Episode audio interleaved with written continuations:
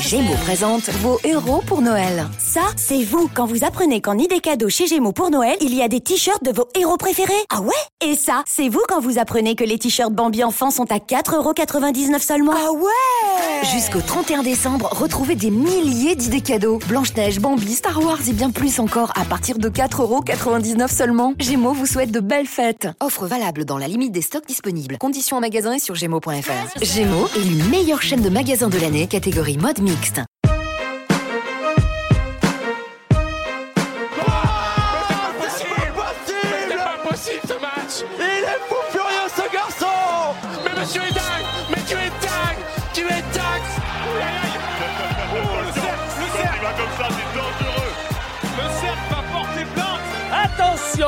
Décollage. Mais quel dunk Quel dunk Un shoot extraordinaire Il l'a enterré vivant. Aïe aïe aïe Ce qu'il lui a mis sur la courge.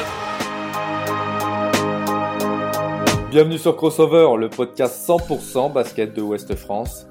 Ils sont joueurs, joueuses, entraîneurs, dirigeants, agents et même consultants. Ils font la richesse du basket français et ils vous racontent les moments forts de leur carrière. Les grandes victoires bien sûr, mais aussi les défaites et les blessures qui ont jalonné leur parcours. Ils racontent le terrain, ses coulisses, ils parlent du sport, de leur vie d'athlète et de tout ce qu'on ignore lorsque s'éteignent les projecteurs, loin du parquet. Tous les 15 jours, retrouvez ces témoignages passionnants et sincères, truffés d'anecdotes et qui seront à coup sûr entretenir votre passion basket. Neuvième épisode avec Chris Ellis. Fasciné par les États-Unis, il s'est donné les moyens de vivre son rêve d'enfance en devenant photographe NBA depuis près de 10 ans. Installé à Los Angeles et marié à la célèbre écrivaine américaine Gigi Levangie, Chris s'épanouit pleinement et côtoie même certaines vedettes d'Hollywood. Une ascension folle, un American Dream version moderne, aussi inspirant qu'incroyable.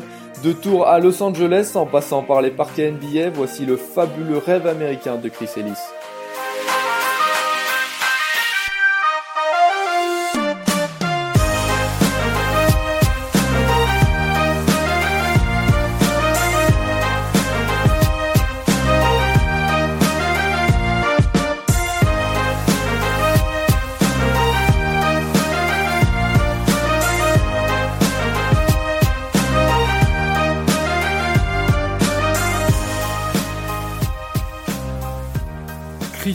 Bonjour, comment tu vas? Bonjour, ça va très bien, je te remercie. Eh bien déjà, merci à toi Chris d'avoir accepté l'invitation euh, de Crossover, de prendre le temps de chez toi, de Los Angeles sur, euh, la côte ouest américaine. Euh, alors avant de commencer, je voulais aussi remercier tous ceux qui nous écoutent et qui sont évidemment de, plus en plus nombreux. Voilà, continuez de partager l'épisode, d'envoyer vos, petits messages d'encouragement, ça fait toujours plaisir.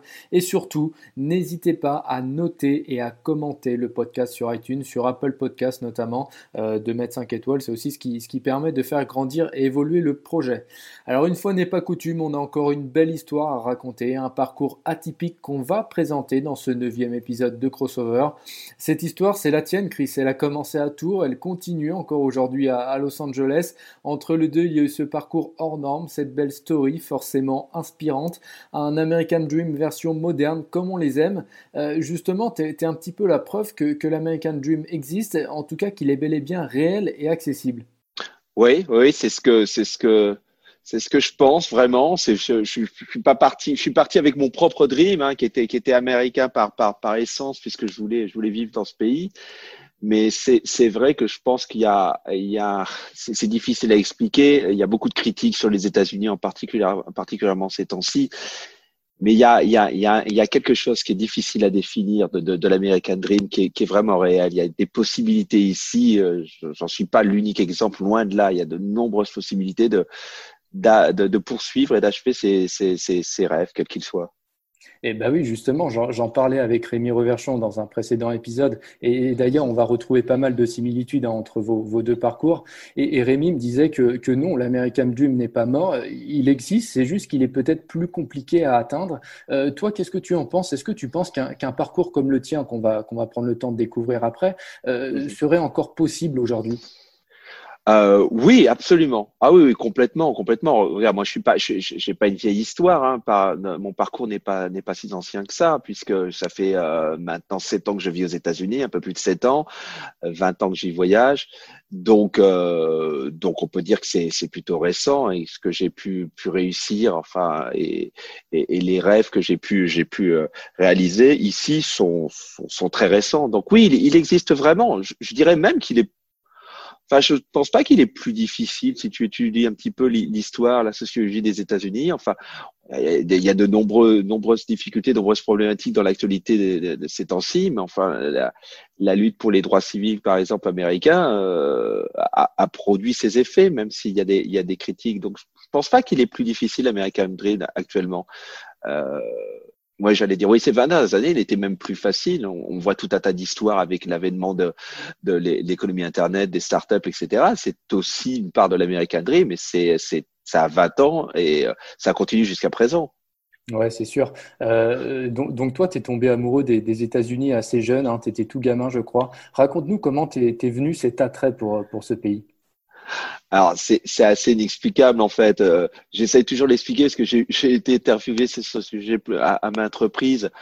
Tu sais, c'est assez simple. Hein. J'ai grandi à une génération qui n'avait pas Internet, qui avait le, le, monde était assez peu ouvert. Donc, grosso modo, on avait les films, on avait les séries télé, les quelques séries télé sur euh, trois chaînes quand j'étais gamin. Ouais. Euh, pas de câble, pas de bon. Et, et euh, bah, je suis tombé dedans comme beaucoup beaucoup de personnes hein, avec les, les, les films cette fenêtre sur les États-Unis qui étaient les films, les séries télé.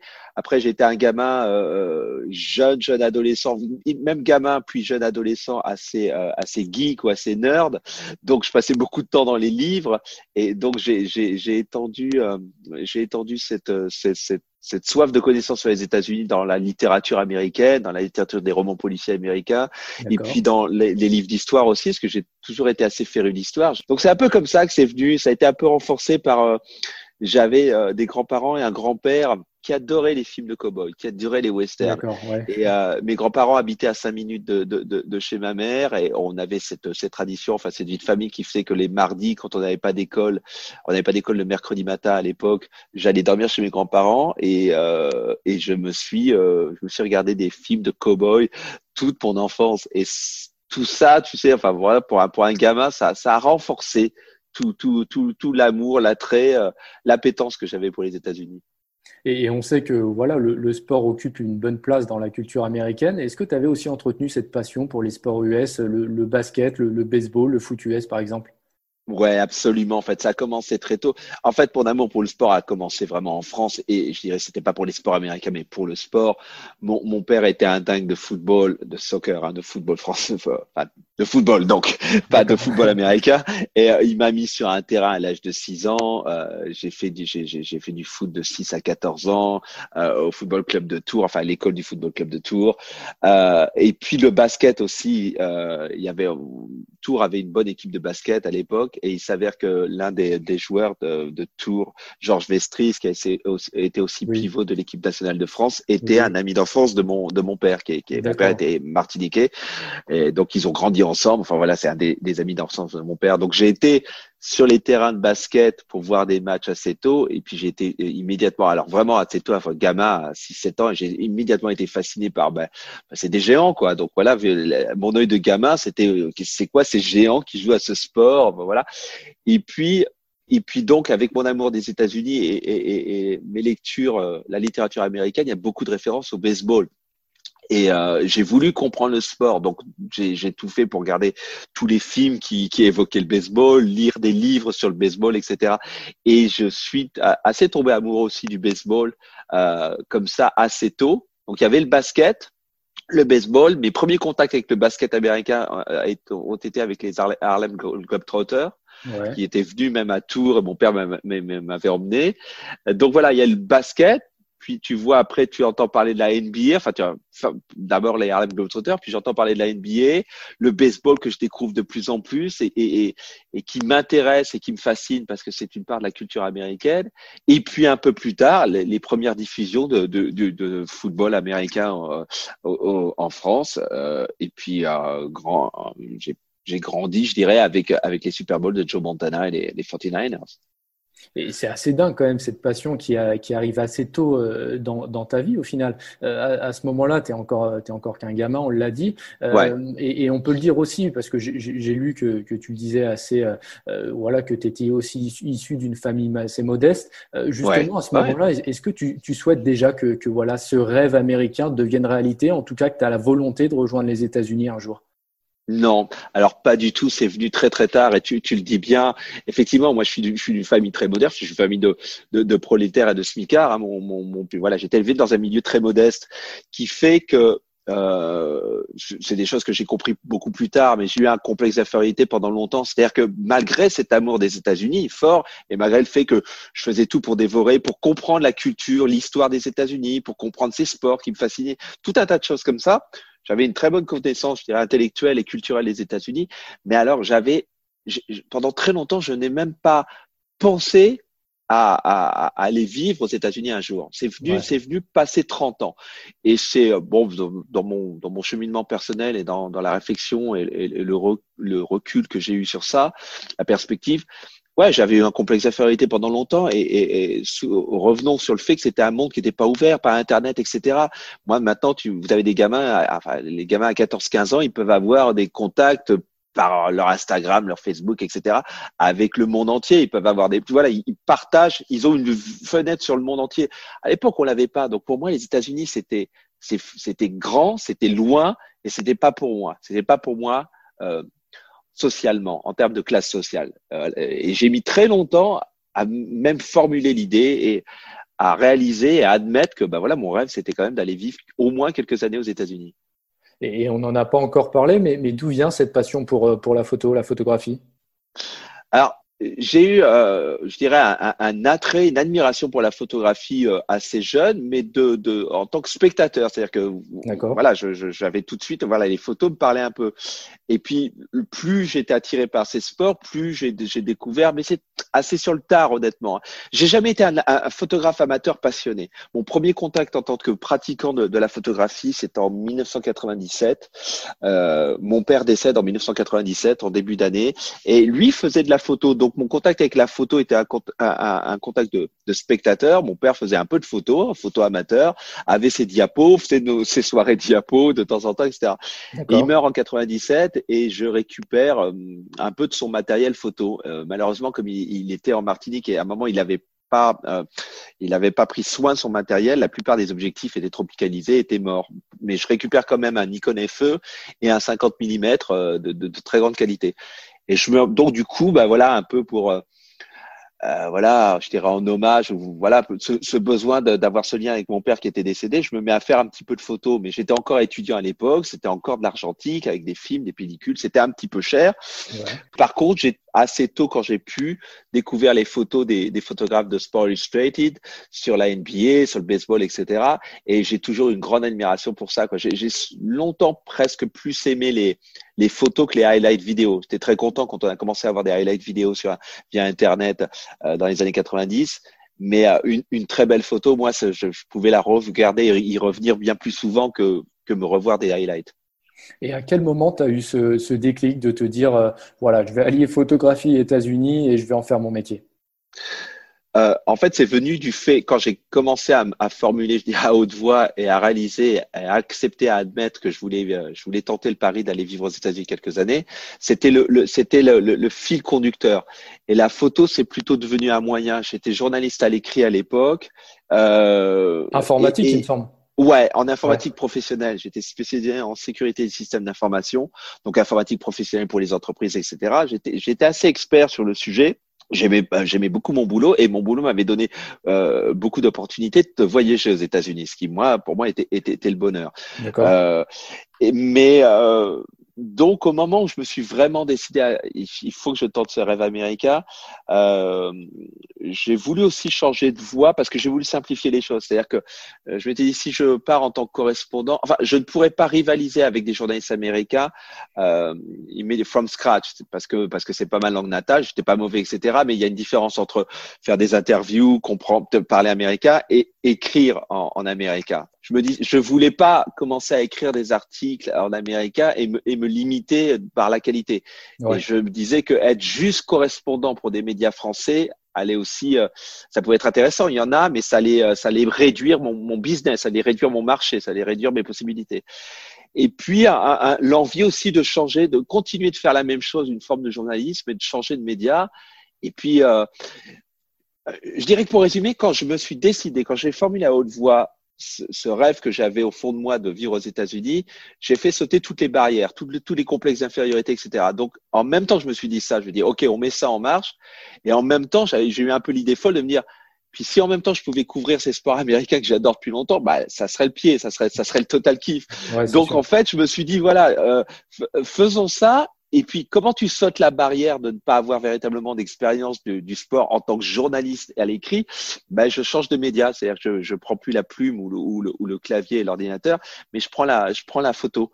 Et la photo coupait en plus toutes les barrières de, de langue. C'est-à-dire que là, en photo, je pouvais être correspondant pour des médias français, mais je pouvais vendre mes photos dans le monde entier. Euh, c'est la différence entre un papier que tu l'écris en anglais ou tu l'écris en français, euh, et ça s'arrête là. quoi. Et en, en je savais qu'en anglais, il n'aurait pas été d'aussi bonne qualité qu'en français. Et je me dis, la photo, ce sera un grand, ce sera une formidable opportunité de, de, de, de, vivre le rêve à fond. Si en, grosso modo, je me dis, si je peux être payé pour assister aux premières loges à tous ces matchs, à tous ces sports que j'aime, baseball, football, euh, euh, basketball, ce serait le pied. Donc voilà, j'ai fait sauter les barrières et puis je me suis lancé dans l'idée folle.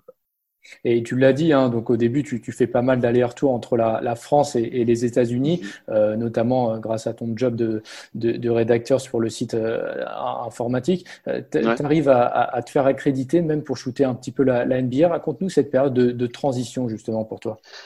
Alors, à un moment, je, je, quand je décide de, de, de, de, de me lancer dans l'aventure, enfin de poursuivre ce rêve de vivre aux États-Unis, assez rapidement, je quitte le groupe de, le groupe de presse professionnelle pour lequel je travaillais, je quitte le magazine pour lequel je travaillais, qui était Zéro Informatique, donc qui était un, un, poids lourd de la presse informatique professionnelle à l'époque. Je les, je les quitte dans les bonnes, dans de bonnes conditions, et voilà, donc je pars avec un package, etc., qui me sert à, à m'équiper et à me former. Et en fait, je commence par me former en France, tout simplement. Je commence à, à shooter le, le, le, Paris Basket Racing, enfin qui portait le nom de Paris Basket Racing à l'époque.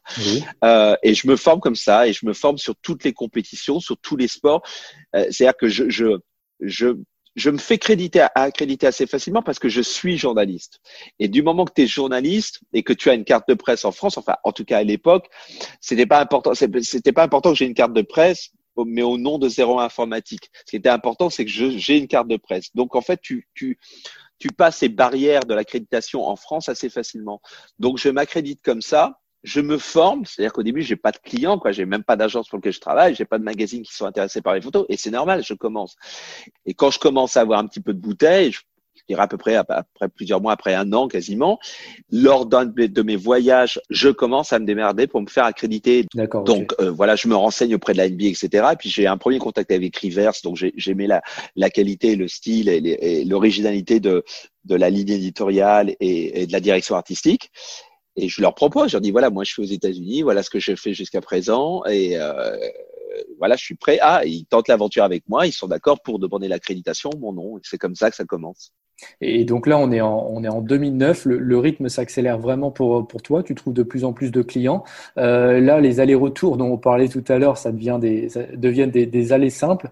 Euh, sur les neuf premiers mois de l'année notamment, hein, tu les passes quasiment tous hors de France à aller shooter un petit peu plusieurs événements sportifs. Raconte-nous un petit peu ce, ce moment qui, qui est vraiment bascule pour toi j'avais quand quand j'ai quand je me suis lancé en tant que pardon quand j'ai démissionné que je, enfin j'ai quitté le groupe de presse pour lequel je travaillais je me suis lancé en tant que pigiste avec l'idée de me former en tant que photographe. Avec un autre journaliste qui était qui, qui était qui était un pote on, on décide de, de monter une agence de contenu donc c'est en parallèle de ma, ma, formation en tant que photographe. Et euh, il s'avère qu'en 2009, on vend euh, on vend la propriété intellectuelle parce qu'on on a des articles et une base de contenu, mais on vend la propriété intellectuelle euh, de, de, notre entreprise à, à un, un, éditeur de, de sécurité de systèmes d'information américain et donc, du coup, moi, je continue ma, ma, ma, ma, voie, je continue mon chemin, mais avec un capital euh, financier un peu plus important. Donc, j'investis tout de suite ce capital euh, euh, financier pour m'autofinancer un maximum de reportages à l'étranger, passer beaucoup de temps aux États-Unis. Je fais les, les, finales NBA, je fais tout un tas de choses pendant cette année 2009. Ça a été le, le moment où je j'ai j'ai j'ai lâché euh, j'ai lâché la rambarde du, de, de la presse informatique et de la pige consacrer 100% à la photo. C'était et ça a permis de faire le switch. Et là, les choses ont commencé à, ont commencé à vraiment à s'accélérer. Et, ensuite, on est en 2012. Et, là, en 2012, ça y est, tu t'installes réellement aux, États-Unis. Euh, d'abord à, Boston, un petit moment, et, après euh, à Los Angeles, c'est ça? Ouais, absolument. Ouais, je, c'est pareil. Hein, tout ça, c'est l'aventure. Hein, donc, je pars je pars, je pars à Boston parce que mon meilleur, euh, mon meilleur ami qui vivait à Chicago vit alors à Boston. Et donc, j'ai l'opportunité de crécher chez lui et de, de, de commencer l'aventure comme ça. Donc, c'est, c'est, c'est ce que je fais. Je pars une année à Boston, mais avec, je savais, même en étant à Boston, qu'il fallait que je quitte la ville parce que, à un moment, parce que Boston est un, est un petit, enfin, c'est pas un marché qui est suffisant oui, quelqu'un qui essentiellement va être correspondant pour, pour des médias euh, euh français. Parce qu'il y a, il y a les Celtics, c'est formidable, mais c'est tout ce qu'il y a. Tu peux pas faire grand chose d'autre. Enfin, il y a d'autres équipes, mais ça n'intéresse pas le marché français. Donc, tu peux faire grand chose d'autre. Donc, à l'époque, je pensais à Miami, qui avait déjà, qui avait euh, LeBron James, etc. Donc, il y avait, c'était un gros marché. Et puis, il se passe un petit peu plus de choses. Il y a un petit peu plus d'événements culturels, d'entertainment ou Los Angeles, Los Angeles parce que énorme marché, parce que capitale aussi de l'industrie euh, hollywoodienne, etc. Donc là, pour moi, c'était une opportunité d'étendre et de permettre de soutenir ma progression dans le sport par euh, par d'autres euh, par d'autres par un autre marché beaucoup plus important qui est le marché de l'entertainment. Et, euh, et j'ai après un an à Boston, enfin une saison à Boston, j'ai l'opportunité de, de, de déménager pour Los Angeles.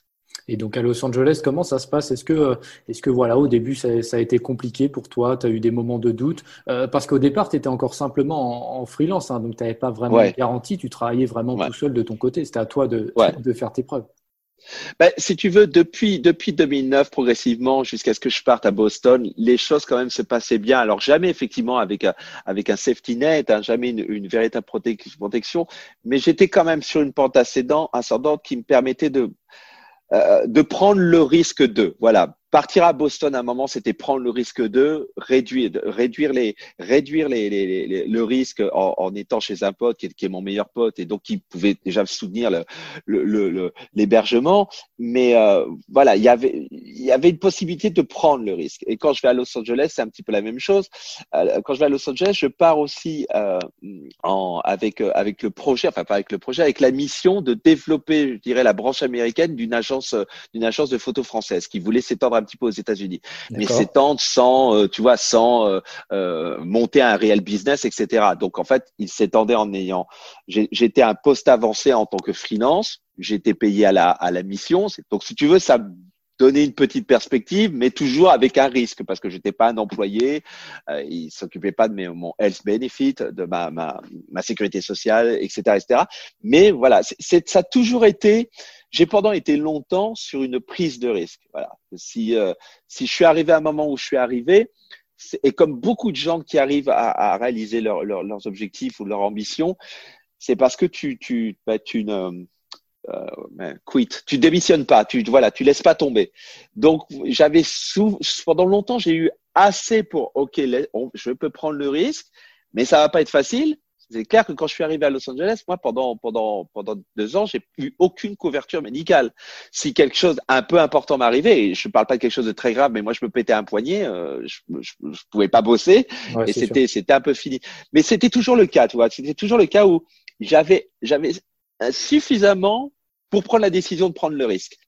Et donc là, on est en, 2012 et, en 2013, il y a un événement assez, euh, assez particulier qui va être un, pareil, un, déclencheur, un nouveau déclencheur pour toi. Euh, pour les fans NBA qui nous écoutent, hein, vous vous souvenez forcément de, de, de, ce dunk de LeBron James sur Jason Terry euh, en, 2013. ce dunk, tu en as fait une photo mondialement connue, Chris.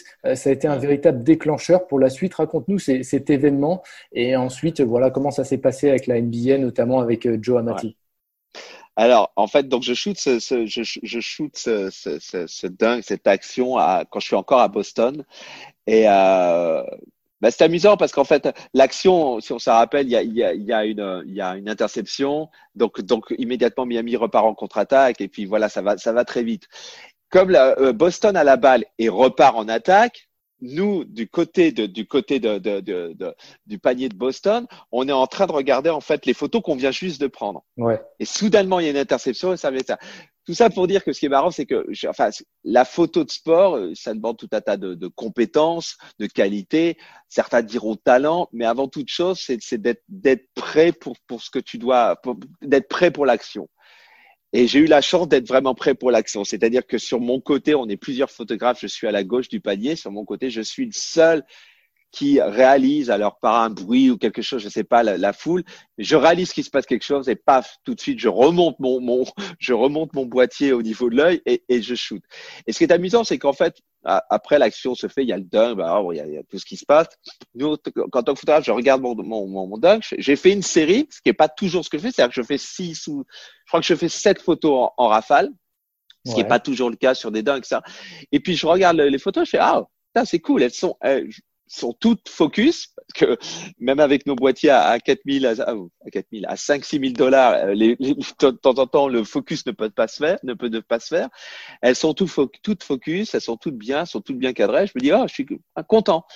Mais mais rien de plus que ça parce que c'est un dingue c'est c'est c'est c'est pas les playoffs non plus etc enfin bref je réalise je réalise pas sur le moment ces photos vont changer beaucoup de choses pour moi deux jours après, je reçois un message du, euh, du VP euh, photo de la NBA, je suis et il me laisse un message. Je ne reconnais pas le numéro. Quelqu'un m'appelle de New York. En plus, je peux pas, j'aime pas New York. Mais, quelqu'un m'appelle de New York. Je reconnais pas le numéro.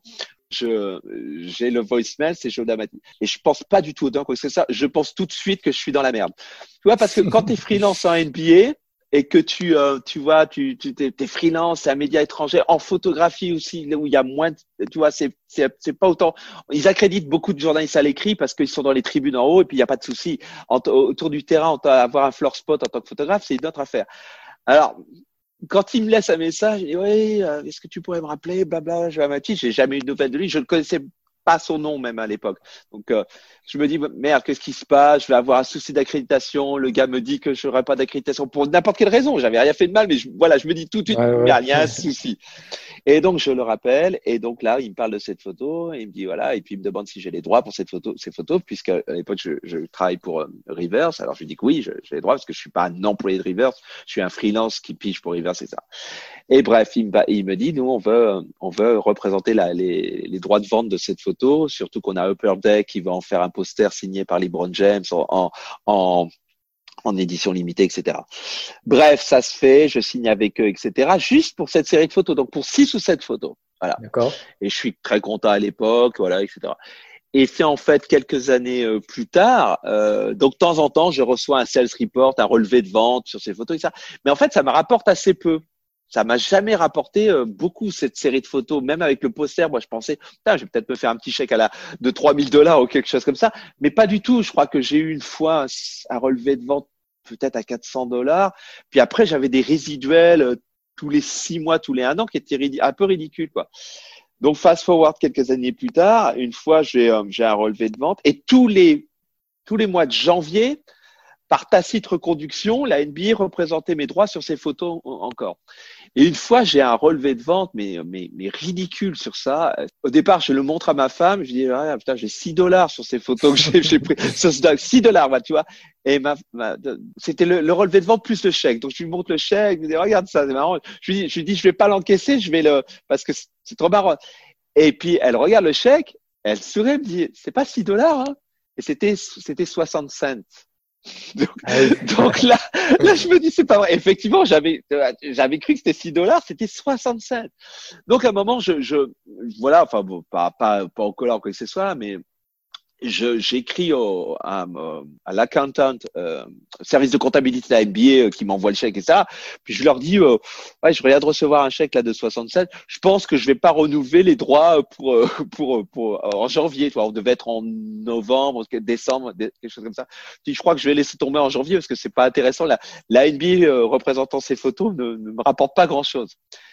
Et là, le, le, je crois que le jour même, j'ai un coup de fil de Joe encore, donc quelques années plus tard. Ouais, ouais. Joe m'explique, il me dit oui, alors voilà, alors il m'explique tout un tas de choses sur le fait que oui, même peut-être qu'ils auraient, ils, peuvent mettre différents droits euh, sur les photos. Il me dit on va changer les droits sur les photos pour qu'au moins quand tu as des magazines qui les prennent, etc., ça te rapporte plus. Et puis là, on discute, et puis il me dit, mais et, et finalement, euh, la, la Joe euh, accepte de me représenter sur toutes mes photos sur toutes les saisons passées et les saisons à venir. Et, euh, et c'est là que la NBA commence à me représenter sur sur toutes les photos que je fais. C'est-à-dire que je continue d'avoir mes médias, euh, mes clients médias français, mais mes photos seront distribuées euh, par la NBA via Getty Images et donc vendues dans le monde entier. Et ça, c'est un peu plus de deux ans maintenant, si je dis pas de bêtises, de trois ans. Et ça, ça, ça a vraiment, ça a été la grande étape. Ça a changé, ça a changé la donne parce que quand tes photos sont, quand tes photos sont, sont signées euh, Chris Ellis slash NBA Entertainment via Getty Images, euh, outre le fait que ça fait vraiment plaisir pour, pour un gars qui regardait les finales NBA quand il était adolescent en, réveillant sa mère à, à, à 6 heures du matin, ça, ça aussi, tes photos sont vendues dans le monde entier et la photo particulièrement de sport et particulièrement dans le marché dans lequel on est, c'est un, c'est un, c'est un marché de quantité. Enfin, la qualité est importante, tu vois ce que je veux dire, mais tu gagnes tellement peu par photo que pour que ça soit intéressant, il faut que tu en vendes des milliers et des milliers. Et c'est ce que la NBA Entertainment, c'est ce que la NBA avec Getty Images me permet. Donc ça a changé la donne. Et longue histoire, mais je suis bavard, tes, tes auditeurs vont s'en apercevoir. Mais donc tout a commencé effectivement en 2013 mais après, ça a été un effet, tu vois, par, par vague. 2013, représenté par ça, par, pour ces six photos. Et puis, euh, et puis quelques années plus tard, parce que mon travail avait continué d'être bon et parce que parce que j'avais les droits sur mes photos, euh, voilà, euh, la NBA qui dit mais Chris, il n'y a pas de problème, nous on, on, on, remet, on met tout en stock. Et la NBA a commencé à me représenter il y a trois trois ans maintenant, deux trois ans, mais a aussi repris tout mon stock sur mes 15 années, euh, 15 années à couvrir la NBA. Ok. Bah, tu, tu, dois quand même une, une fière chandelle à, à LeBron James sur ce coup-là. Il a un peu lancé ta carrière en quelque sorte. Absolument. Il, il, il a, il a propulsé, si, si ce n'est lancé, il a propulsé, ma carrière. Parce que je dirais que ceux qui ont lancé ma carrière et auxquels je dois, je dois une fière chandelle, ben c'est les Tony Parker, c'est Boris Dio, c'est tous les joueurs français. Même avant lui, c'est Michael Pietru. C'est tous les joueurs français. Enfin, il y en a eu avant, mais je, je parle quand moi j'ai commencé. Euh, N'oublie pas qu'en 2009, je, je shoot mes premières finales NBA il y a un certain Michael Pietrus qui, défend sur Kobe Bryant, tu vois, et, euh, et, qui a fait des qui a fait des playoffs euh, fantastiques, qui est une des raisons aussi pour laquelle pour, euh, une des raisons pour lesquelles euh, Orlando est en finale contre contre les Lakers. Donc en fait, ceux qui ont lancé ma carrière, je dirais que déjà j'ai lancé ma carrière par par par, par cette idée folle de, de, de, le faire. Mais je dois une fière chandelle à, à Rivers Magazine et à, à, Guillaume Laroche, qui est le directeur artistique de, de Rivers Magazine, qui même si c'était une opportunité pour lui de se dire ok mais ce gars il est freelance il veut il veut couvrir des matchs NBA, euh, il fait déjà pas trop mal photo ok. Euh, ça lui coûtait rien mais il a quand même cru en moi. Voilà. Donc ça je, je voilà je, je, je lui dois une fière chandelle. Et puis après j'ai eu la chance qu'on ait des joueurs formidables dans l'histoire de, de, du basket, dans l'histoire du basket français, et ces Français qui jouent au NBA. Moi, je dois une fière chandelle à Tony Parker, Tony Parker, Boris Dio, et puis tous ceux qui ont suivi, donc Michael Pietrus avant, mais on a une Nando Decolo qui est passé par là, etc. Tous ces joueurs qui sont passés par là m'ont permis, ont permis même si la NBA est importante, de donner un surplus d'intérêt en France pour la NBA, même si elle aurait pu s'en passer, mais quand bien même, quand tu as un Tony Parker, voilà, ça reste dans l'actualité en permanence, parce que le gars est pas en playoff ou est en finale tous les ans, tu vois, donc c'est pas tous les ans ou presque. Donc voilà, je leur dois une fière chandelle. Et puis LeBron James, bien sûr. Je veux dire, euh, moi, LeBron James, c'est mon Michael Jordan. Je, je, je veux dire dans ça, bah, ou, ou Kobe Bryant aussi que j'ai eu. C'est-à-dire que quand tu as des joueurs comme ça à, la, à la notoriété si importante, peu importe que moi je sois pas un fan, j'ai jamais été un fan de Miami, de Cleveland, ou je suis pas un fan en tant qu'admirateur de, basket. Je, LeBron, enfin, j'ai beaucoup de respect pour lui, mais voilà, je suis pas un fan de LeBron James, j'ai beaucoup de respect pour lui, mais c'est une, c'est une locomotive pour le marché. Euh, j'ai une anecdote que je, je, je relate souvent euh, quand, quand une des finales NBA où les Warriors battent, battent Cleveland, je, je, je m'aperçois dans les sales reports dans les semaines et mois qui suivent que j'ai vendu plus de photos de LeBron James qui a perdu les finales que de photos de, de, de, de, Clay, de Kevin Durant, euh, Stephen Curry et Clay Thompson réunis. Ah, voilà. Donc, ça, ça, en dit, ça en dit beaucoup, tu vois. Euh, voilà. Donc oui, moi c'est formidable. Moi, quand, quand LeBron James rejoint les, les Los Angeles Lakers, le premier truc que tu vois en tant que photographe, c'est ton métier. Tu dis jackpot. Voilà, les Lakers euh, euh, qui sont moribonds depuis depuis quelques temps. Euh, on a on a eu une fin avec Kobe Bryant. C'était toujours Kobe Bryant, mais bon, ça va pas en playoff, etc. Et soudainement, tu as LeBron James voilà, tu vends, tu vends en permanence, en permanence. Donc oui, c'est c'est c'est une aubaine et une locomotive. Et justement, explique-nous concrètement un petit peu, euh, euh, ben voilà, ton, travail au quotidien, tes relations avec la NBA, voilà, s'ils ont des demandes spécifiques, euh, ou, même ton travail à chaque match, ta petite routine, on va dire. Mmh. Alors, comment ça se passe en NBA Moi, je suis, je, voilà, je suis représenté, distribué par la NBA, mais je continue d'être un photographe freelance. Donc, je suis suis pas dans le payroll de, la NBA, je suis pas un employé de la NBA, et donc mes relations avec la NBA sont assez, j'allais dire inexistantes. C'est-à-dire que voilà, j'ai pas non, j'ai pas de consigne par la par la NBA. Moi, ce qui, mes relations avec la NBA ce, ce sont en deux, en deux en deux parties. Mes demandes d'accréditation qui je suis toujours, euh, je suis toujours considéré comme un média étranger travaillant pour Rivers Magazine. Donc mes demandes d'accréditation passent par le système NBA Europe à Londres. Maintenant, c'est un système en ligne. Donc voilà, je fais mes demandes d'accréditation comme, comme tous les médias étrangers sur un système en ligne où je suis enregistré, où je clique sur les matchs sur lesquels je vais être accrédité. Et puis, quelques jours avant le match, j'ai des réponses, sachant que c'est en fait les équipes qui décident si euh, elles ont de la place pour toi ou pas. Et puis après, la relation que j'ai avec la NBA moi, c'est que moi, j'ai mon stock de photos euh, légendées, éditées, etc., euh, qui est à disposition des clients. Et j'envoie mes photos après chaque match à, à un contact NBA NBA Entertainment à New York qui est un qui est un éditeur et qui fait euh, la sélection finale de mes photos, qui corrige parfois le, le, le, la légende, le captionning, et qui en et qui euh, upload ça to Getty, à Getty Image. C'est là que c'est les seules relations que j'ai avec la NBA. Après, mon, mon ma routine quand je vais à un match, euh, J'habite à Santa Monica. Je suis normalement à 20 minutes de Downtown LA, mais ça n'existe pas 20 minutes euh, aux États-Unis, à part à, enfin à Los Angeles, à part à 2 heures du matin. Donc, il me faut entre 1 heure et 1 heure 20 pour aller euh, pour aller Downtown LA à un match. Donc, je vais plus ou moins tôt au match, mais je suis en, en général, euh, enfin, tu peux pas être, euh, je peux pas être à la salle euh, euh, plus de trois heures avant le match parce que le, le bureau d'accréditation n'est pas n'est pas n'est tout simplement pas ouvert. Donc en général, je suis deux, trois heures avant le match. Euh, je prépare, je prépare mes dossiers sur mon sur mon ordinateur, mes fichiers, etc. La, la, la, la, dénomination de mes fichiers. Et puis selon les équipes, selon le moment où on est dans la saison, je vais shooter plus ou moins mon warm-up. La plupart du temps, je shoot euh, l'équipe euh, l'équipe visiteuse. Euh, et puis euh, et puis après, je shoot mon match. Alors quand j'arrive à la salle, je sais si j'ai un spot sur le terrain ou pas. Donc, tu as un spot sur le terrain, bon, tu es sur le terrain. Ou si tu pas de spot sur le terrain, tu es en hauteur, tu es à peu près au niveau des, des caméras qui retransmettent. Euh, euh, on est juste en dessous au Staples Center des caméras qui retransmettent les matchs. Donc, la vue que tu as à la télé, voilà, on est juste en dessous. Donc voilà, et puis tu, tu shootes le match, t'es dit, t'envoies à la mi-temps. Euh, pareil après après la, la fin du match. Euh, et j'envoie une une trentaine, ouais, entre, entre une vingtaine, vingtaine, trentaine de photos euh, du match après le match, entre celles que j'ai envoyées à la mi-temps et celles que j'ai envoyées à la fin. Puis je rentre chez moi, j'ai ce bonheur de pas travailler pour des quotidiens, c'est-à-dire que j'ai des clients qui ont des sites web et ils ont besoin d'une ou deux photos, tu vois, pour un, débrief de match, ils n'ont pas besoin de plus.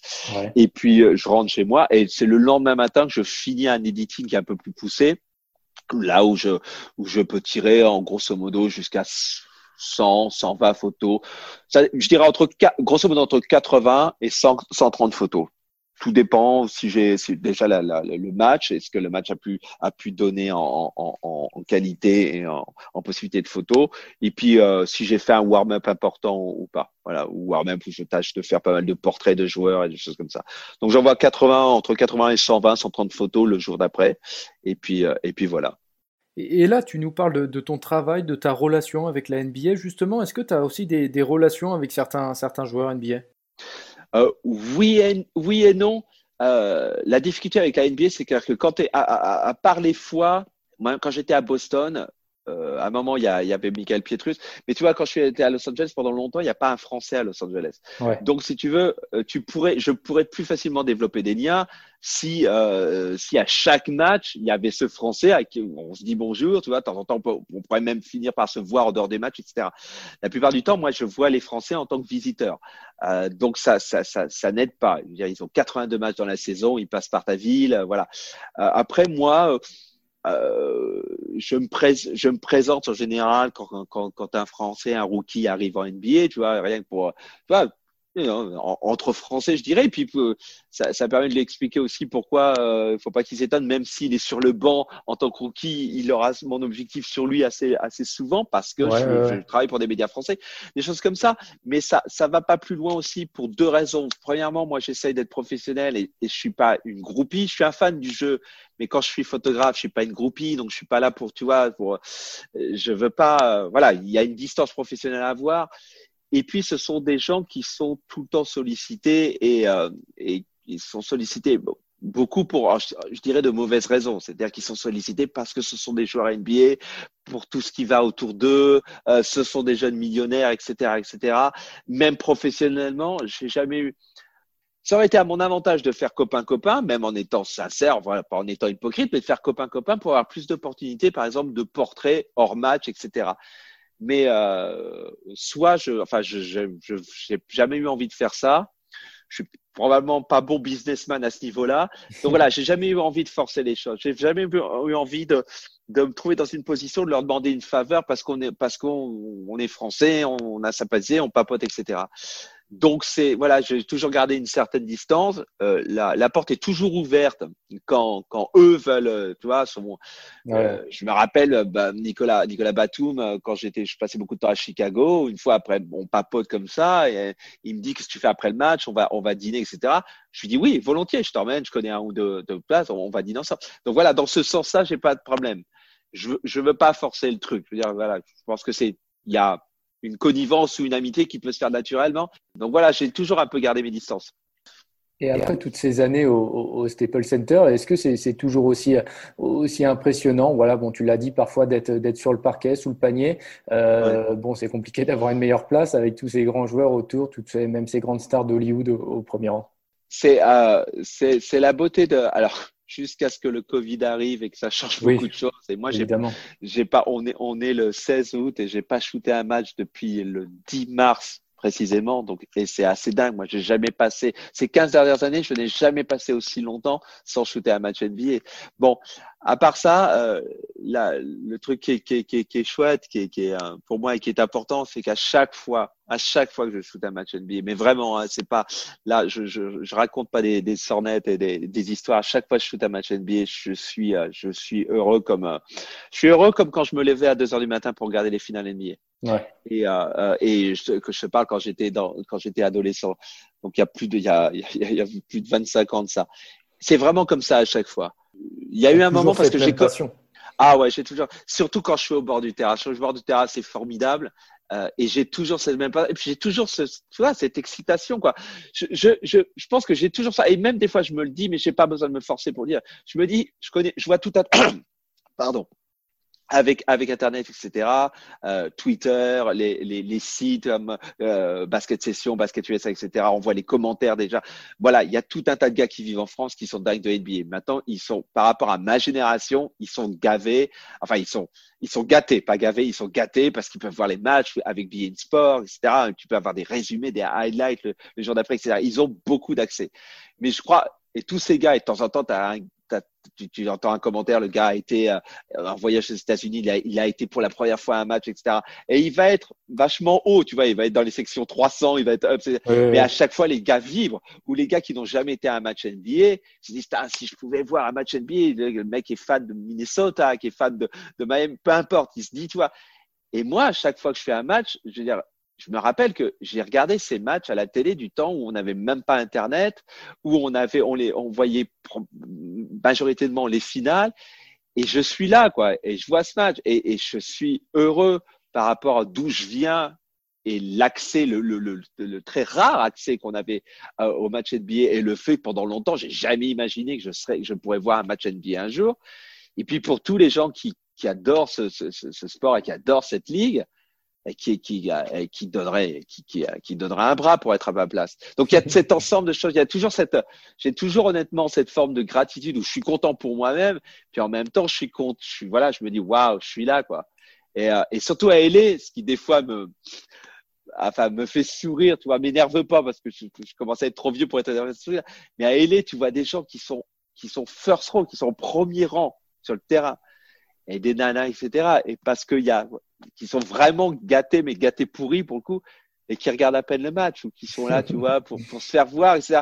Et je me dis à chaque fois, je connais, je connais tellement de gens sans les connaître, tu mais je connais tellement de gens là qui une fois dans leur vie d'être assis là, même une fois dans leur vie d'être assis 30, 40, 50, 60 ans derrière, qui se Et tu vois ces gens-là, des fois, tu, tu vois des gosses, des fois, qui sont, bon, ben, ils sont bien nés, tant mieux, etc., tu vois, mais ils sont au premier rang. Parce qu'au premier rang, les Lakers, par exemple, au premier rang, je peux dire que ça coûte une fortune, quoi, une fortune. Ah bah oui. Et qui, euh, et tu dis, ouais, ils vont voir un match, mais voilà, ah, ils vont être un peu le maximum du temps sur leur, sur leur téléphone. Ils, ils, ils, ne se rendent pas compte que dans le monde entier, il y a des, il y a des, des centaines de milliers de passionnés.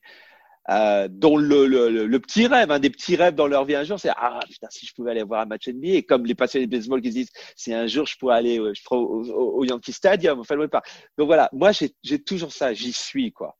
Et euh, j'ai connu la grande époque où je n'avais les photographes n'avaient quand tu étais accrédité, tu avais systématiquement un spot sur le terrain. Maintenant, c'est plus le cas. Tu as plein de fois où tu es dans les tribunes. Et pendant longtemps, comme j'avais été, j'ai connu la grande époque, c'était rageant à chaque fois que j'avais pas un spot sur le terrain et je ne je profitais pas du match comme j'aurais pu en profiter. Alors que maintenant, comme voilà, je, je, fais avec maintenant. Quand j'ai un spot sur le terrain, c'est vraiment super jour de fête. Puis en général, je texte, j'envoie une photo du spot où je texte ma femme, etc., qui est aussi excitée de moi, tu vois, parce que c'est devenu le truc quand tu l'as, tu savoures. Mais même quand je l'ai pas, parce que maintenant je sais aussi, je sais tirer le meilleur parti de chaque spot sur le terrain. Donc même si je suis pas sur le terrain, mais je suis dans les tribunes, je tire. Et tu es toujours à un match NBA. Et à la rigueur, ça a ce côté sympa où tu es dans les tribunes, tu vois, même si tu as, une petite section qui est à part pour les photographes, mais tu es quand même dans les tribunes. Donc, tu as aussi un pouls différent de, de, de l'ambiance et des fans du match. Quoi. Donc, moi, c'est toujours un trip monumental. Quoi. Et, et en étant basé à, Los Angeles, voilà, j'imagine que, que tu as dû shooter un bon nombre de fois euh, Kobe Bryant, tu en as parlé tout à l'heure. Euh, Tu as un souvenir de, de Kobe, justement, qui, qui te revient? Euh, le souvenir de Kobe, c'est en fait pas à Los Angeles, c'est en 2012 aux Jeux Olympiques de Londres où euh, j'ai deux souvenirs comme ça parce que donc en 2012 et en fait il donc il rentre sur le terrain à un moment lors d'un premier match et il me salue quand les joueurs arrivent sur le terrain pour s'échauffer et ils me saluent quoi. Et c'est un truc tout con quoi. C'est justement là c'est plus le photographe, c'est le fan quoi. C'est le fan, c'est le fan de NBA, le fan de basket qui te parle.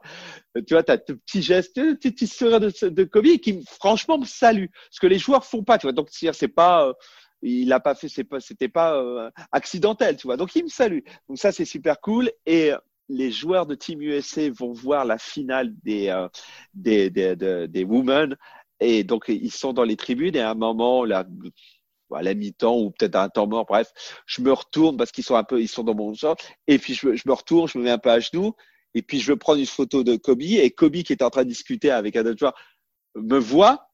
Il s'arrête de parler et il pose pour moi avec un sourire. Ah, classe. Et, et, et, et, déjà, ce moment, à l'époque, j'avais aimé, je me rappelle, j'avais les deux moments j'avais aimé quand il m'avait dit bonjour, et puis cette fois, euh, il pose, il pose pour moi, tu vois, pendant trois secondes, tu vois, il s'arrête, il, il, me fait un, un de ses sourires. Et j'ai un super portrait de Kobe comme Mais ça. Oui, il apparaît souvent ce portrait ouais. dans les, dans les bah ouais, Je crois voir lequel c'est. Ouais, ouais c'est mon souvenir de, de, de, de Kobe. C'est et puis c'est c'est euh, c'est quelque chose qui m'a donné. Il y a ces moments, c'est des c'est photographes de sport. Donc quand tu, tu pendant l'événement, tu as un portrait ou tu as un regard. Des fois, c'est pas intéressant parce que des fois, tu, tu fais un portrait en match, tu pas envie que le gars te regarde ou tu vois, parce que ça, ça donne, ça donne rien dans l'histoire. Mais quand on te donne à, un moment comme ça, Paul Pierce m'en avait donné aussi quand il était aux Clippers parce que voilà, il a été, il était sympa avec moi au, au, Celtics et quand il est venu aux Clippers, euh, voilà, il, il voilà, c'est quelqu'un qui m'a toujours dit bonjour, même depuis qu'il est consultant, etc. C'est quelqu'un qui me dit bonjour, voilà. Et ça est arrivé une ou deux fois sur le banc avant de se préparer, etc. Où euh, une fois il avait, il remet ses, les languettes de ses chaussures et puis je suis là, il, il, il, me chope un moment et puis il pose en, montrant euh, les languettes de ses, de ses chaussures où il y a, il y a les deux P pour, pour Paul Pierce. Donc à chaque fois qu'un joueur te donne un truc comme ça, c'est tout de suite un petit peu plus personnel. Quoi. Donc c'est un moment qui est vraiment, vraiment cool. Bah là, c'est des souvenirs isolés que tu nous racontes. Il y a un match auquel tu as assisté qui t'a particulièrement marqué? Euh... bah, tu vois, le fait que le fait que je peux pas te répondre tout de suite, je dirais, je dirais non. J'étais assez marqué par, par le pas par le match, par le moment plus que le match. Quand, quand, quand, Kevin Durant remporte son premier titre avec avec les Warriors. Euh, et, mais c'est c'est pas par le match parce que j'ai pas vraiment de souvenirs, tu vois, qui me viennent immédiatement du match. Mais euh, je le dis souvent quand on me dit oh tes photos préférées ça, c'est assez difficile. C'est 15 ans de carrière, c'est des milliers de milliers de photos. Euh, Est-ce que le dunk de LeBron James sur Jeanne Terry c'est une de mes photos préférées? Non, ça l'est pas, mais c'est une photo qui m'a qui, qui, est importante dans ma carrière. Euh, voilà, il y a tout choses comme ça. Et il y a cette photo que j'ai du moment où on annonce, on lui annonce qu'il est aussi le MVP des finales, etc. Et que tout le monde le regarde, que les confettis tombent, et qu'il a ce moment où là où c'est, il semble dire. Il y a, il y a sa mère aussi avec lui. Ouais, il y a sa mère qui est en train de. Tout le monde est en train de. Les, les regards convergent. C'est une photo que j'ai faite que j'adore pour ce qu'elle représente. Et ce match m'avait marqué. Ce match m'avait vraiment marqué. Mais sinon. Euh, Ouais, c'est, c'est, enfin, ouais, c'est, c'est une question intéressante que tu me poses, mais mon hésitation et ma, ma, difficulté à répondre fait que non, je pense pas qu'il y a un match. Je me rappelle aussi du, je me rappelle beaucoup du match de, de Carmelo Anthony euh, avec Team USA quand il a cette série à trois points, tu sais, et qui fait le the shrug ah oui. number two. Et j'ai la photo, etc. Je me rappelle de ça, mais je crois que ce match m'a marqué, mais ce match m'a marqué parce qu'à un moment, ouais, on se disait, ouais, c'était il est dans le, la zone. le Nigeria, il me semble. Au, ouais, au ouais, ouais, ouais, Et il est dans la zone. Mais je me rappelle, enfin, c'est match au moment où il, vient de shooter pour la, je ne sais pas combien de fois, il est rentré et qui revient en, en, défense et qui fait le shrug. Moi qui suis un fan de Jordan de toujours, c'est pour ça que le match m'a marqué parce que j'ai cette photo, j'ai deux, trois, deux, trois shoots de cette, de cette séquence. Alors Chris, on, on parle de, de, Los Angeles, de ton métier depuis tout à l'heure, euh, mais à Los Angeles, ça t'a aussi permis de, de trouver l'amour, celui de Gigi Levangi, euh, ouais. écrivaine et scénariste américaine. Euh, déjà, raconte-nous comment, comment tu l'as rencontré. Il me semble que c'est un peu, enfin, c'est assez dingue encore une fois. Bah ouais, alors à partir du moment où je me suis, tu vois, si on, on revient au moment où j'ai 31 ans, 32 ans, quand je me, quand pour la première fois, je me dis, je formule à haute voix, je me dis, putain, j'aimerais bien vivre aux États-Unis quelques années. Ouais.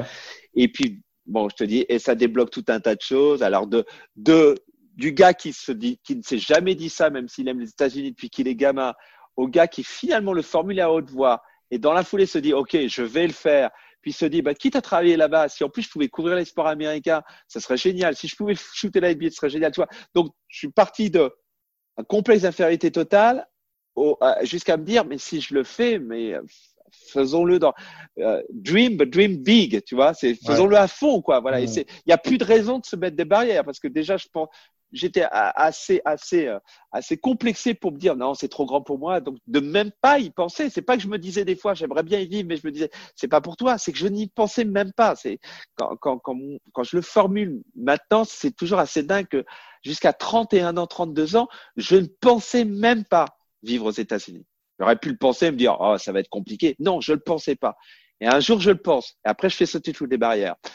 Et, et en fait, poursuivre mes rêves et avoir particulièrement me dire, je vais être photographe NBA, je vais couvrir la NBA saison après saison, je vais me faire des finales, j'en suis à mes, à mes sixièmes finales NBA. Ça m'a aussi apporté, euh, apporté euh, l'amour, euh, et c'est pas cliché de le dire, parce qu'en fait, comment je vais rencontrer ma femme? Ma femme était, avait des euh, season tickets, était season ticket holder. Elle avait des, des, des season tickets, des, des, des, places à la saison pour les Los Angeles Clippers. Ouais. Et ces places, elle était euh, au, au, niveau du parquet, derrière le banc des, des Clippers. Okay. Et en fait, à l'époque, quand j'étais accrédité pour les Clippers, j'avais toujours, à l'époque, j'avais toujours, c'était le, le, mes débuts à LA, toujours un floor spot. Et j'étais du côté du banc des, des Clippers. Et en fait, pendant des mois, ma femme, elle m'a, elle, elle m'a repéré, tu vois, elle m'a, enfin, ma future femme, elle m'a repéré, elle m'a vu, euh, okay, ah, c'est un beau mec, etc. Alors après, elle, elle, plaisante souvent, elle se dit, mais quand j'ai vu ce gars avec, euh, elle savait pas que j'étais français, mais avec sa fro, ses tatous, etc. Dit, elle, elle, elle, dit souvent, je me suis dit, ce mec, il est, c'est pas pour moi, il doit pas probablement avoir une girlfriend top modèle, euh, euh, héroïnomane, tu vois, c'est, c'est pas, tu vois, c'est pas mon style. C'était une, elle, mère de deux, mère célibataire de deux enfants, euh, voilà. Bref, elle, m'a, elle me voit pendant six mois et, et figure-toi qu'à, qu'à un moment, on match sur Tinder. En fait, nous, on est, on, est, on est, carrément une Tinder story. Ouais, ma femme était sur Tinder parce qu'elle avait fait ce pari euh, avec euh, avec euh, son neveu et, euh, et, et, en fait, ils avaient fait un pari qui allait avoir plus de, de match-up euh, sur Tinder. Donc, ils s'étaient inscrits sur Tinder tous les deux pour faire faire ça. Et puis et puis en même temps, de temps en temps, elle écrit. Elle, c'est une écrivaine, mais elle, à l'époque, elle écrivait de temps en temps un article pour le New York Times Magazine, des choses comme ça. elle écrivait un article sur Tinder à l'époque. Donc voilà, c'était un ensemble de choses. Donc elle avait matché avec plein de personnes. Elle raconte des, des, des, des, des histoires marrantes. Elle a, elle a matché avec pas mal de, enfin, elle a vu pas mal de coachs de ses fils, tu vois, coach football, basketball, etc., mais qui étaient mariés, qui étaient non pas censés être sur Tinder, tu vois, pour tout un tas d'histoires comme ça. Bref. Et moi, j'étais sur Tinder à, l'époque. Je sortais de, je sortais d'un divorce. Enfin voilà, et euh, c'était, euh, c'était encore. Je sais pas si c'est encore tendance, mais à l'époque, c'était assez, assez tendance et sympa pour pour faire des dates et pour faire des rencontres. Et on match. Et je suis, contrairement à tout ce qui s'était passé, je suis la première personne avec qui elle chatte, parce qu'elle matchait, mais elle, elle chattait avec personne, puisque c'était pas vraiment le but. Et on chat, euh, on texte, et en fait, j'essaie d'avoir une date avec, avec elle, et j'ai pas de date. Et en fait, pour la, la, la, pour la faire courte, en fait, je la rencontre pour la première fois six mois plus tard. Enfin, on se rencontre une fois un match des Clippers où on se présente de, une real life, tu vois mais j'arrive pas à avoir de date. Et en fait, ce que j'ai appris plus tard, son, père, euh, son père était euh, euh, était malade, assez gravement malade, et il a fini par par, mourir. Et donc voilà, elle n'avait pas vraiment la tête à, à, sortir et à, à dater. Donc on se rend compte six mois plus tard, après le, décès de son, son, son, papa, à un moment, elle reprend un peu contact avec moi comme ça, et assez vite on, on se rencontre et ben voilà, il y a, y a c'est c'est comme dans les films, hein, euh, voilà. Euh, euh, elle est tombée amoureuse de moi, je suis tombé amoureux, amoureux d'elle. et puis, et puis deux ans plus tard, on est mariés et on va être mariés depuis quatre ans, quatre ans là, dans, dans quelques dans quelques mois et ensemble depuis six ans. Ouais, c'est assez dingue. Ça, ça, renforce le, le, rêve américain quand même de, de rencontrer une, une scénariste américaine euh, voilà, qui appartient à Hollywood, qui est née à Hollywood euh, sur une, application de rencontre. C'est assez, assez, dingue. Ouais, exactement. Et, ça t'a aussi permis de toi aussi de, de, rencontrer le entre guillemets le, le gratin d'Hollywood. Hein. Tu as rencontré les, bah, les Spielberg, les Mel Gibson, les Tom Cruise. C'est assez fou. Ouais. Oui, c'est oui, oui. Quand on parle de rêve américain, mais tu vois, il y a il y a quand même aussi ce côté-là un peu, tu vois. Je veux dire, on dit beaucoup de choses aux États-Unis, mais euh, ma, alors ma femme n'est pas née riche, hein, par exemple. Donc, si tu veux, il y a, y a peut-être pas ce, Si ma femme était née très riche, d'une très bonne, euh, d'une très bonne famille, très riche, enfin, était née avec de l'argent, euh, peut-être qu'on ne se serait pas rencontrés, même aux États-Unis, parce que parce qu'elle ne se serait pas permis, etc. Peut-être que la différence de classe sociale aurait été quand même un, un, un souci. Euh, elle a une carrière, c'était loin d'être une trophy wife ou, une bimbo, elle a une carrière par, par elle-même, etc. assez impressionnante. C'est quand même aussi les États-Unis. Enfin, je pense beaucoup cette femme a eu cet intérêt pour moi, là où même en France, tu vois, il y a quand même le, le côté classe sociale euh, il y a tout un tas de choses. Et on parle beaucoup, par exemple, du racisme aux États-Unis. Et, euh, et je dis pas que le racisme aux États-Unis n'existe pas, le racisme existe partout. Et moi qui suis le, le, le, le fruit de deux cultures, une culture antillaise et une culture, euh, je dirais, française blanche, hein, euh, je peux dire que je, je, je sais très bien en tant que métisse, je connais le racisme. Et je connais le racisme multicoloré, je dirais, multiculturel, tu vois. Euh, et on parle beaucoup de, culture, de, de racisme aux, aux États-Unis aussi. Mais ma femme est une femme blanche, euh, de, de, assez euh, riche et d'un, tu vois, d'un niveau social et d'un niveau de réussite qui était assez, plutôt très élevé, mais qui quand même a construit quelque chose avec moi et qui n'a pas eu d'a priori de construire quelque chose avec moi dès, dès, le départ. Et je dis avec moi, pas uniquement, il y a, peut-être le fait aussi que voilà, euh, déjà je suis noir, elle est, elle est blanche, mais il y avait aussi le fait que ce qu'elle a vu au départ, c'est un photographe NBA, tu vois. Mm. C'est pas, c'est pas, c'est pas le propriétaire de l'équipe NBA. Le côté rêve américain, c'est qu'il a fallu en plus que ça que je me marie avec une femme qui connaît effectivement le tout Hollywood, que je me retrouve un jour dans un lounge de, compagnie aérienne à LAX. Euh, on allait à New Orleans et que, Mel Gibson avec sa, femme enceinte soit dans ce lounge et qu'ils connaissent très bien Gigi et que Gigi le connaisse et qu'elle me présente. Et moi, Mel Gibson, c'est pour toujours, c'est Martha Riggs dans l'arme fatale, quoi. Et euh, c'est une des raisons pour lesquelles je me suis engagé jeune à, à, l'armée, ma l'arme fatale, tu vois. Bon, ah, j'ai pas toujours été très fin, mais euh, donc, ouais, il y a ce côté-là.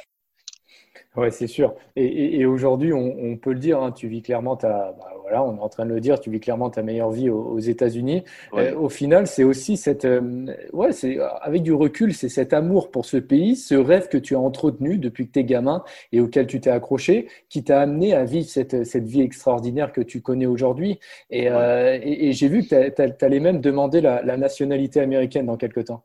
Oui, oui. Eh ben, en fait, euh, je suis éligible à demander ma nationalité américaine euh, euh, le 5 octobre de cette année. Et, et oui, et c'est pareil. C'est, quand je, mon rêve américain, c'était un moment de me dire, j'aimerais bien vivre quelques années ici. Et quand je suis arrivé, particulièrement quand je suis arrivé à Los Angeles, je me suis dit, je ne repartirai plus jamais. Et maintenant, il n'y y a pas de raison de repartir. C'est mon rêve, je vis mon rêve. Et en plus de ça, oui, je vais devenir citoyen américain, ce que ce qui n'était pas dans mon rêve. J'y pensais même pas du tout, tu vois. L'idée, c'était de vivre ici. Et euh, le jour où je vais devenir américain, effectivement, ça va être quelque, quelque chose de surréaliste par rapport au gars qui le mardi soir, euh, avec ses euh, à 7 ans, avec ses pistolets en plastique, regardait les, les, les, films de western avec son grand-père et sa grand-mère et et le mercredi retourner vivre avec sa mère qui était caissière à Leclerc et qui et, et, voilà et donc, j'ai eu beaucoup d'amour et j'ai une enfance qui n'a pas été malheureuse, mais voilà, je, viens quand même de loin pour vivre dans un des, des plus beaux quartiers de, de, Los Angeles maintenant. Je viens à Santa Monica et devenir un jour, je vais devenir un citoyen américain avec un passeport américain. Et ça, c'est ouais, c'est surréel. Donc Chris Ellis, l'Angelino, plutôt que, que, Chris Ellis, le Tourangeau. ouais, bah, je, serais, bah, je serais toujours Tourangeau, mais c'est est-ce est que c'est D'ailleurs, tu as, encore des attaches avec la France Tu y reviens parfois? Bien sûr, ma grand-mère, ma grand-mère vit toujours euh, à jouer les tours, euh, vit toujours dans le même appartement dans lequel j'ai regardé mes, mes, mes, mes, films de cowboy avec avec mes grands-parents. Et ma maman vit à cinq minutes d'elle. Euh, je téléphone à ma grand-mère tous les jours, mais je viens tous les ans au, en France pour voir. Euh, euh, ma priorité, c'est pour voir ma grand-mère. Mais et ça et ça reste ça reste mes seuls contacts avec la France. Et justement, après 7 ou 8 ans à vivre aux États-Unis, quel regard tu portes sur, euh, sur la France, ton pays, euh, ton pays natal? Bah déjà, déjà, je ne connais plus la France, enfin pas comme un, je connais la France comme un Français qui est né et qui comprend culturellement la France, mais je connais plus la France euh, de 2020. Je la connais clairement plus. Je connais pas. J'ai entendu parler évidemment des, des, des, des, gilets jaunes, des choses comme ça, hum. mais la compréhension vraiment fine de, de, de, où en est la France, où en est la France socialement, je dirais psychologiquement en tant que nation, etc. Je ne sais pas. Euh, ma, mon recul sur la France, euh, moi, j'ai jamais, euh, j'ai jamais eu un désamour pour la France.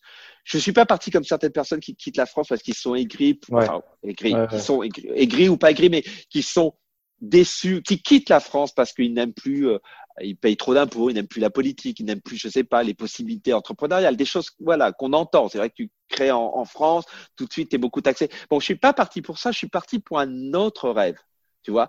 Donc moi, c'était pas, oh, les États-Unis, c'est tellement mieux de la, que la France et je veux quitter la France.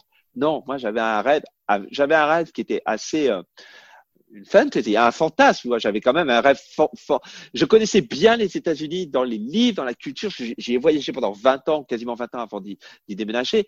Mais c'était un rêve de vivre ici. C'était un rêve d'explorer de, le pays. C'était un rêve d'être photographe de billets. C'était pas, je peux plus sortir la France. Tout est petit en France. Tout est ça. Ça n'a jamais été ça en tout cas, tu, profites bien des, États-Unis au quotidien. Et, d'ailleurs, pour ceux qui, qui, nous écoutent, allez suivre Chris sur les réseaux sociaux et notamment sur Instagram. Vous le verrez, vous le verrez souvent au volant. C'est quoi? C'est ta voiture de collection hein? Alors c'est c'est pas une voiture de collection pour les, les États-Unis, mais j'ai deux voitures. Oui, j'ai trois voitures et j'ai deux voitures anciennes. C'est-à-dire euh, j'ai une une Chevette de 1968 et une Dodge Super B de 1969. Et, on le euh, voit souvent sur les belles routes américaines. C'est vrai que ça fait rêver. C'est un peu ce que ce que tu regardais à la télé hein, quand tu parlais des, des westerns. Enfin voilà, quand tu quand étais gamin. Écoute, je suis, euh, j'ai été à Dallas pour pour accompagner pour accompagner mon, mon grand Thomas qui a qui a 20 ans, qui retourne au collège, enfin à l'université à, Dallas euh, il y a deux semaines de ça. Donc on y a été en voiture, donc 25 euh, 21 heures de route entre entre Los Angeles et Dallas. Et au retour, je suis parti par New Mexico, Santa Fe, Taos où j'ai visité un, ami, etc. Et, et, et quand je, je suis rentré euh, mercredi soir et mercredi j'étais encore dans l'Arizona et j'appelle ma grand-mère comme je le fais tous les jours euh, le matin. Et je lui dis, mamie, je suis, je suis là, je suis en train de rouler dans les paysages des films qu'on regardait avec papy quand j'étais quand, quand j'étais gamin. Donc c'est vraiment ça, c'est-à-dire que moi j'ai une en dehors des États-Unis, j'ai une véritable passion pour l'Ouest américain avec ma femme, on a, une maison dans le Montana.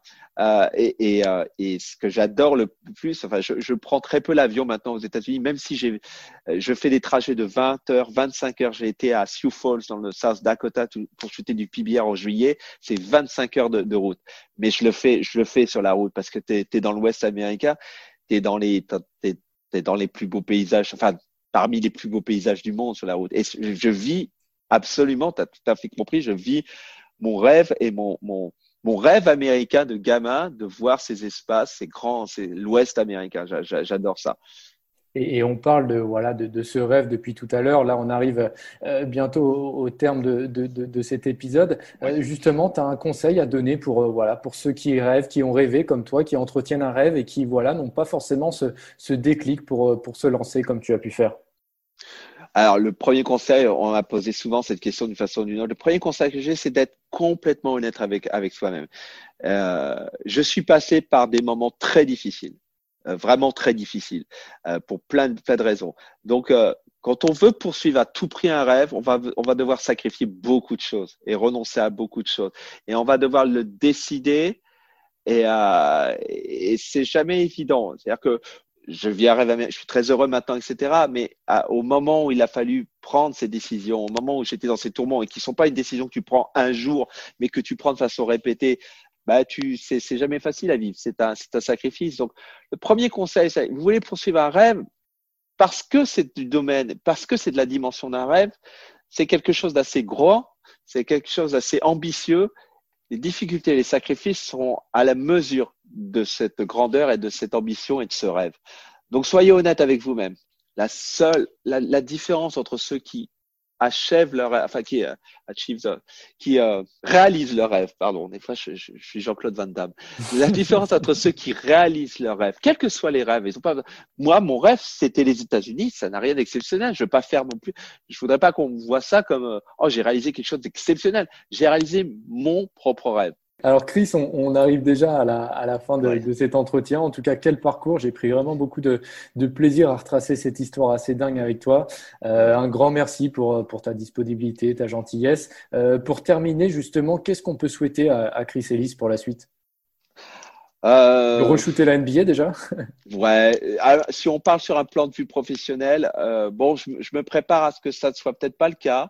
Et peut-être que c'est une forme de peut-être que c'est le destin. C'est-à-dire que voilà, c'est assez dur de quitter la NBA comme ça, mais j'ai pas shooté depuis le 10 mars.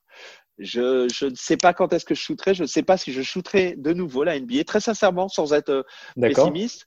Donc professionnellement, ouais, c'est que les choses reviennent un petit peu à la normale et que je continue. Moi, je voulais faire, je voulais faire euh, près de 10 ans de plus en NBA. Tu vois, j'avais un peu Je voudrais faire au moins 10 filles dans l'NBA, 10 saisons, 10, ouais, 5, 10 saisons de plus, ça serait, je serais content de ça.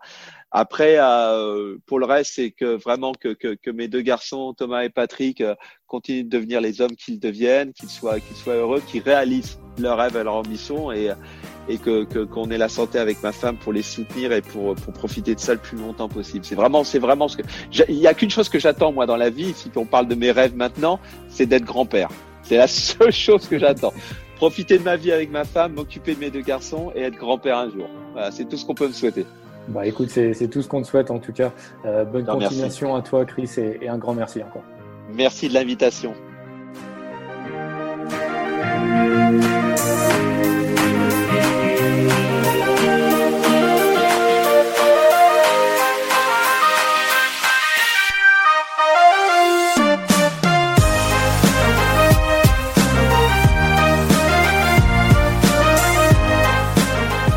Retrouvez cet épisode ainsi que nos autres productions sur le mur des podcasts et aussi sur notre application Ouest France. N'hésitez pas à nous mettre 5 étoiles si vous avez aimé ce programme.